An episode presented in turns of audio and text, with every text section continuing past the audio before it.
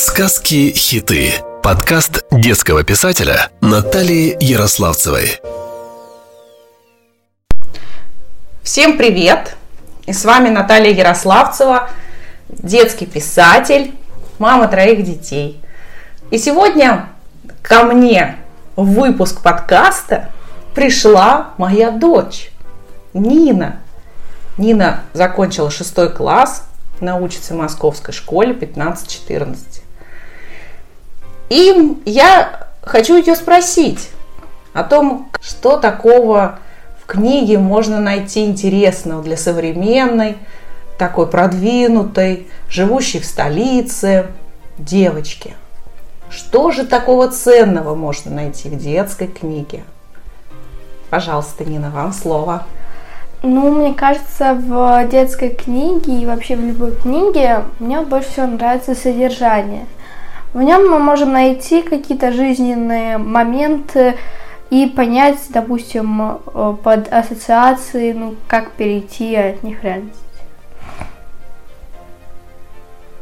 А какие книги вам больше нравятся?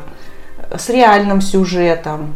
Или чтобы там было что-то сказочное, волшебное? Ну, мне нравится более волшебное.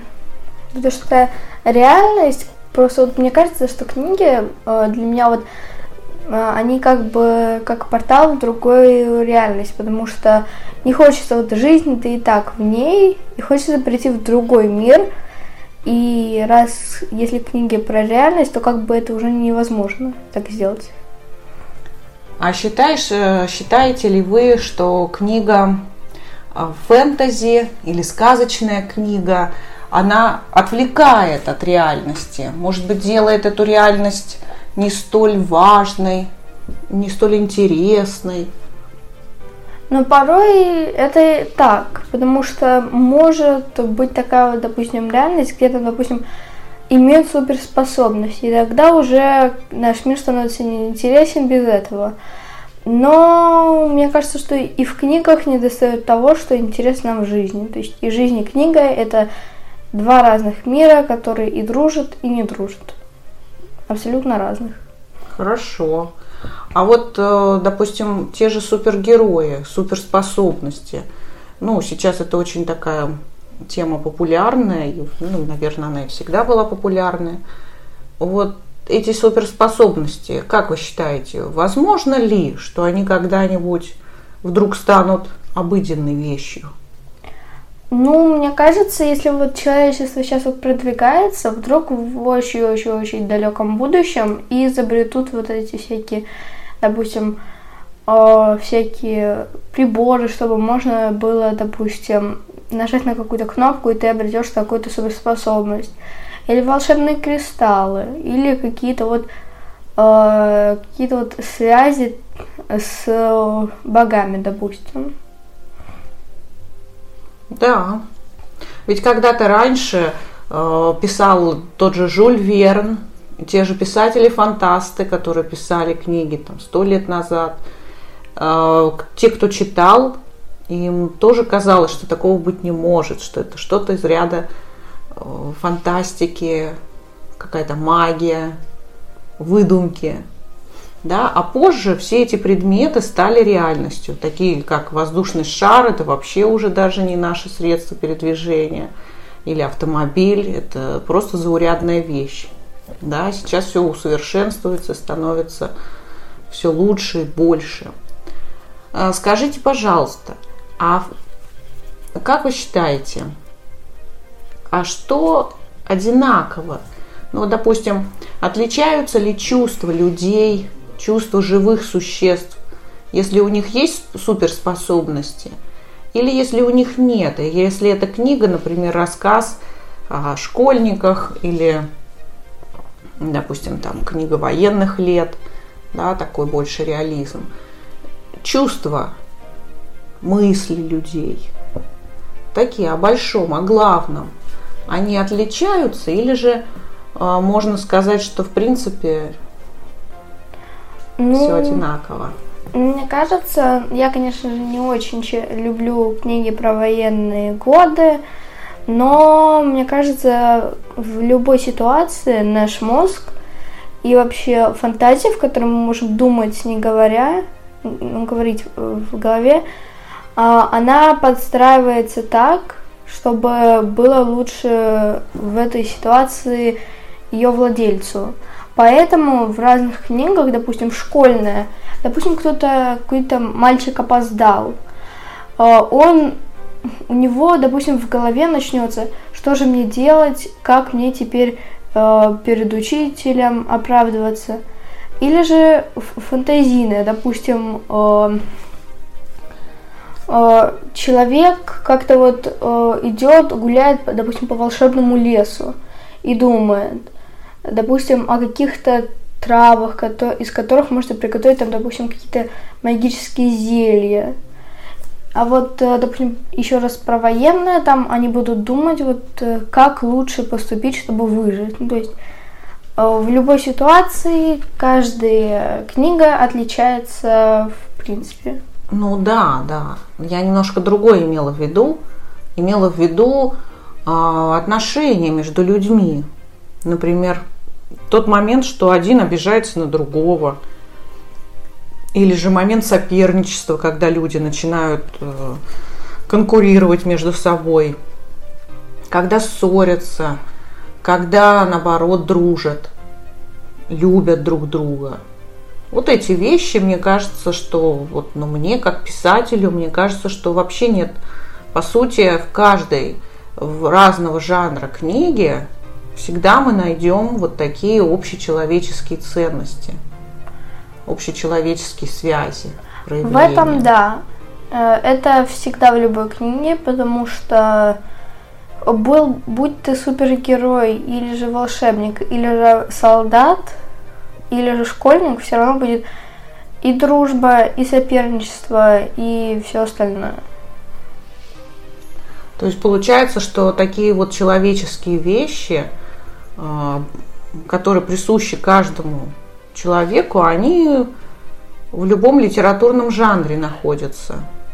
И даже если человек увлекается фэнтези, он нисколько не уходит от того, чтобы понимать при этом других людей.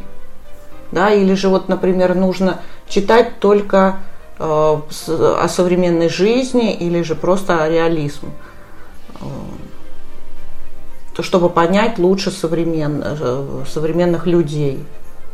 На самом деле получается, что читая или военную прозу, или только стихи, мы все равно впитываем в себя уроки дружбы, уроки любви, уроки, наоборот, вражды, да, и что бывает в итоге. А скажите, пожалуйста, какую книгу вы сейчас читаете? Что в ней интересного? Ну, в данный момент я вот вчера закончила читать книгу «Школа добра и зла». Э, я опять, к сожалению, забыла автора, но в ней очень хорошо, скажем так, говори... я говорилась о всяком описании. Я большей части люблю то какие-то вот где вот развязки какой-то драмы, то диалоги. Вот диалог, если какая-то трагедия случилась. Если просто, то я люблю э, читать э, описание действий или то, что он думает. А еще я очень, ну, люблю детали, вот, детальное описание. А в этой книге как раз было детальное описание э, вокруг персонажей. И сам сюжет у них был очень интересный. А почему такое название? Книга добра и зла. Школа. Школа добра и зла. Потому что там как бы... Там, Обучаются? Ну, там такие, что-то типа магов. Есть такая школа в которой, скажем так, два корпуса. В одном учат злу, а в другом добру. И есть два декана этих, скажем так, факультетов, как в Гарри Поттере. То есть есть декан зла и декан добра. И они тоже спорят, э, но но все ученики, кто бы где ни учился, они должны учиться и там, и там. И добру, и злу. А потом уже под конец э, школы решат, что им больше понравилось, и дальше будут творить то, что, допустим, добро или зло. становятся злыми магами или просто добряками. Обычный человек может и нужен, должен учиться добру. Или это как-то естественным образом? Или это важно только для волшебников? Как вы считаете? Мне кажется, для, для кого-то естественным образом, а для, вот кого-то надо именно э, либо же перевоспитывать к добру, либо же как-то учить. Потому что если естественным образом человек на, э, в целом на примерах учится других людей, если видит. Если человек в благоприятных условиях рос, то есть там дружбы с ребятами, там какими-то детьми, э, видит, что люди помогают друг другу, там какое-то маленькое село, где все друг друга знают, помогают, если надо, то он будет естественным путем понимать, что вот это вот хорошо, все помогают, и надо то же самое делать. Потому что это приятно. А если вот, допустим, какие-то вот там трущобы, где там обижают друг друга, ненавидят, хотят отнять последние там, допустим, деньги у кого-то, то человек росший там, он будет понимать, ну что как бы выгодно отнимать деньги, тебе же это лучше. Ну, если так он будет расти, то, то конечно же, может получиться перевоспитать его, но не совсем. Очень здорово вы сказали. Потому что иногда люди считают, что э, вот добро и зло, что вот он такой рождается человек, что, мол, ну как так? Допустим, родители, мы родители хорошие, а ребенок э, ведет себя вдруг и начинает в детском саду или в школе драться. И родители не могут поверить, как так, в нашей семье так не принято, и никто никогда не дрался, и мы вообще такого примера подать не можем – и начинают даже думать, что это какой-то ген у ребенка проявился, что вдруг он станет преступником. То есть они совсем не учитывают тот момент, что он может где-то протестовать против даже, наверное, слишком, может быть, какие-то рамки его загнали, что ребенок начинает драться и как-то бороться за самого себя. Подскажите вообще, почему дети дерутся? Почему дети могут вдруг проявлять агрессию ну, по отношению к другим? опыту, скажем так, как, когда я, я уже не, я видела часто, что вот, допустим, в детском саду и в школе пару раз, к сожалению, случалось, кто-то кого-то обозвал, обидел, а у каждого человека, скажем так, зависит еще от настроения, как он отреагирует. Или же то же самое как он э, ну, то есть, решит лучше действовать, атаковать или же, допустим, как-то промолчать или еще что-то. Ну, чаще всего я это видела из-за каких-то обозвал и начинается. Кто-то слишком близко шутку к сердцу воспринял, кто-то нет. У нас был один такой случай в школе, то, что вот один мальчик обозвал другого, и он как раз был в не очень хорошем э, состоянии, потому что ему за контрольно поставили двойку, которую он хотел хотя бы на 4 сдать. А, и он, по-моему, и, скажем так, на нервной почве из-за того, что, ну, как бы, плохая оценка, это плохо, уже грустно, так его еще и обзывают. Ну, как бы это это уже понятно, почему он вступил в драку.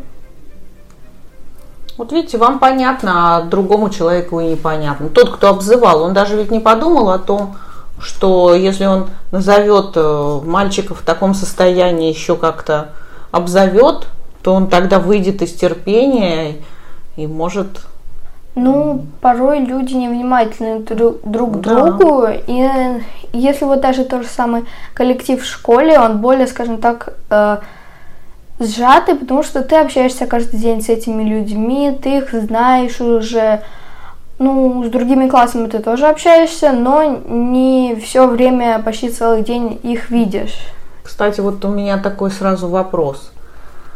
А, вот мы из-за карантина провели столько времени на удаленке. Общались вы практически только по WhatsApp, видели друг друга, а то и не видели в Zoom-конференциях, где все выключены. Поэтому подскажите, как вообще вы считаете, нужно ли детям ходить в школу или гораздо удобнее и проще общаться через компьютеры? Потому что сейчас это активно идет пропаганда. Ну, я, конечно же, понимаю, что я тоже ленивый человек, и удобнее мне бы было через компьютер, но если уж так заходить, то и в Zoom обучении, и в обучении в школе есть свои плюсы и минусы. Можно было бы, допустим, как-то делать часть уроков Zoom, то есть какой-то день в Zoom, а, а какие-то вот, допустим, один раз в неделю в Zoom уроки, а все остальное в школе, чтобы можно было и, скажем так, относительно каким-то образом отдохнуть. Потому что не все любят людей видеть каждый день э, одно и то же. Поэтому ну, кто-то вообще на домашнем обучении, потому что ему, может быть, его слишком много обзывают или что-то еще. Но и в обучении есть минус, то что ну, выклю... он выключил камеру и, и звук, и ты не знаешь, что он делает. То же самое учителя. Он может уйти, а потом сослаться на то, что он не, он не мог включить микрофон или то, что у него все зависло. Или может не прийти на урок, сославшись на то, что у него, допустим, не знаю, интернет плохой. И как ты это потом докажешь? А в школе нет, ну даже я не про это, не про это, не про это. Я про то, что общаться, насколько это необходимо детям быть вместе. Мне кажется, общение Ведь очень это многому очень хорошее. вы учитесь, глядя просто друг на друга. Общение как кто отреагировал, как кто там оценку воспринял даже, да, как кто отвечает, это же слышно. Ты смотришь на других, ты смотришь, как слушают другие там ребята сидят, угу. что они делают в это время. Кто-то записывает, кто-то что-то рисует, кто-то себе помет, кто-то повторяет э, к следующему уроку. Это идет очень активное перенимание множества навыков одновременно. Ну, если вот про это, то лучше, конечно же, в школу ходить. Потому что, опять же, говорю, э, общаться через интернет это неудобно, потому что Опять же, может в любой момент, допустим, зависнуть в WhatsApp, когда очень активный разговор, и человек подумает, что он прервал эту переписку, значит, я ему не интересен, я ему на, надоел, допустим. Но как ты так подумает, это объяснить даже ему не сможешь, потому что у тебя, допустим, интернет выключился. Или что-то еще, не знаю, там, свет. Или телефон сел. А вот э, вживую общаться гораздо, скажем так, и удобнее, и комфортнее, потому что э, ты можешь, конечно же, да, тебя может прервать вот это, опять же, разговор, но твой собеседник будет понимать, почему э, разговор прервался. Допустим, там его отвлекли, второго, допустим, или же урок, и второй собеседник не подумает, что он ему не интересен и все как бы удобнее на живую общаться. Согласна. Также можно гораздо больше проявить и каких-то хороших чувств к человеку. Э, то есть, допустим, показать свою дружбу. Порой переписываешься, допустим, в том же WhatsApp, а человек в это время находится в другом настроении, и он банально трактует твои слова совершенно иначе. Ты, ты не хочешь его обидеть, а человек считает, что ты резко ему ответил. Ну да. Да, то есть мы добавляем, конечно, там и картиночки, эмодзи, и все равно это не то. Потом, например, у меня не раз такое бывало. Потом я э, звоню или записываю голосовое, и тогда мы проясняем, что просто возникло вот недопонимание какой-то фразы. Ну, из-за того, что просто невозможно все передать текстом, да? Ну, да.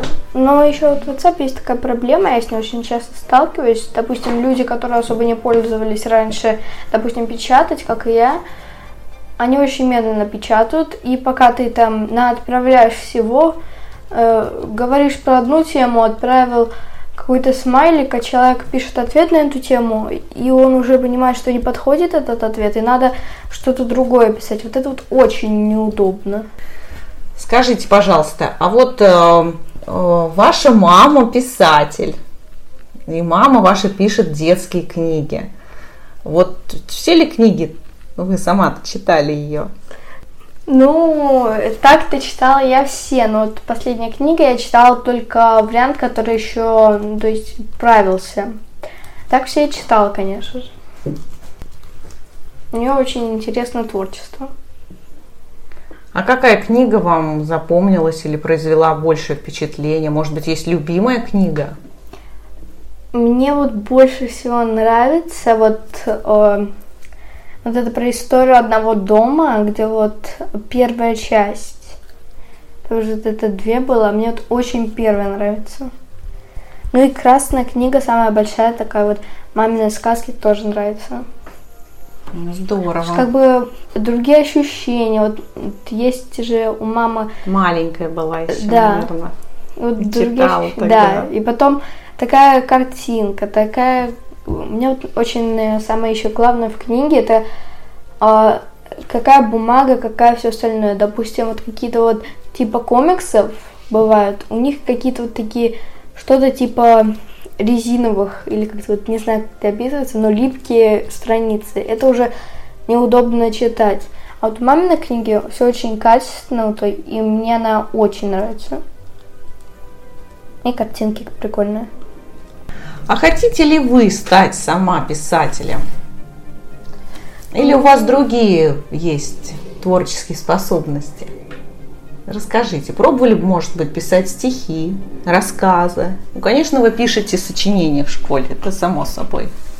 Ну, я вот где-то, кажется, в третьем классе очень вот любила писать типа стихов. У меня была такая специальная тетрадь, я в ней что-то рисовала, что-то пис- ну, писала стихи еще, ну, типа черновика. Типа, ну, знаете, в младшей школе вот всякие там дневник какой-то, черновик, где можно порисовать, позаписывать, и тетради. Вот в этом черновике я писала стихи красной гелевой ручкой. Тогда у меня закончилось, и как бы все, закончилось и творчество. Еще вот по поводу хочу ли я стать писателем, я пробовала писать что-то типа рассказ. Но порой они прерывались, потому что как бы либо же что-то заканчивалось, допустим, ручка, которую я писала, я хотела, я туда еще картинки свои рисовала, либо же вдохновения больше не было, либо же мне было просто лень дописывать. А так, ну, в принципе, мне вот говорят, что у меня хорошая фантазия, и писатель бы из меня, ну, хороший получился. Так я вот хочу, либо же пойти сейчас вот в данный момент... У меня вот примерно год назад еще большая путаница была, кем я хочу вот относительно стать. Потому что, ну, как бы, я могу и попробовать себя в сфере писать книги, и хочу стать э, ресторатором, и хочу еще э, психологом. Мне вот обе три профессии Очень нравятся. много. Ну Да. и прекрасно, что так многого хочется. Раньше я так во и надо всегда, очень мечтала всегда хотеть.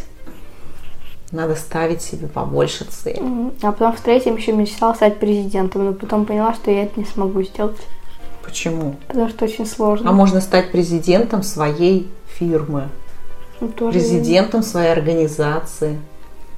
Можно Ну. организовать какую-нибудь а, фирму, которая будет называться президент. А может быть это будет ресторан президент. Ну, уже, кажется, есть такие. Закроется, может быть, к тому Я времени. еще почему-то думала, что вот если ты хочешь стать президентом, то обязательно вот в какой-то момент я подумала, что носить вот эти все костюмы, вот обязательно, вот все по, строго-строго. Я, а я еще очень любила всякие в тот момент бусы, вот просто обожала на школу. Ну, женщины одевают с А костюмом. я просто вот часто дома одеваю бусы и торчу в них. Что вы можете пожелать слушателям этого подкаста? Здоровья, э, счастья и читайте больше мамины книги. Читайте хорошие книги. Да, Читайте мамины очень добрые хорошие. книги. А в следующем выпуске я как раз расскажу еще одну сказку. Следите за анонсами. А с вами была Наталья Ярославцева. И в гостях на записи присутствовала Нина, моя средняя дочка. Ей 12 лет. Спасибо ей за такой чудесный рассказ. Сказки-хиты. Подкаст детского писателя Натальи Ярославцевой.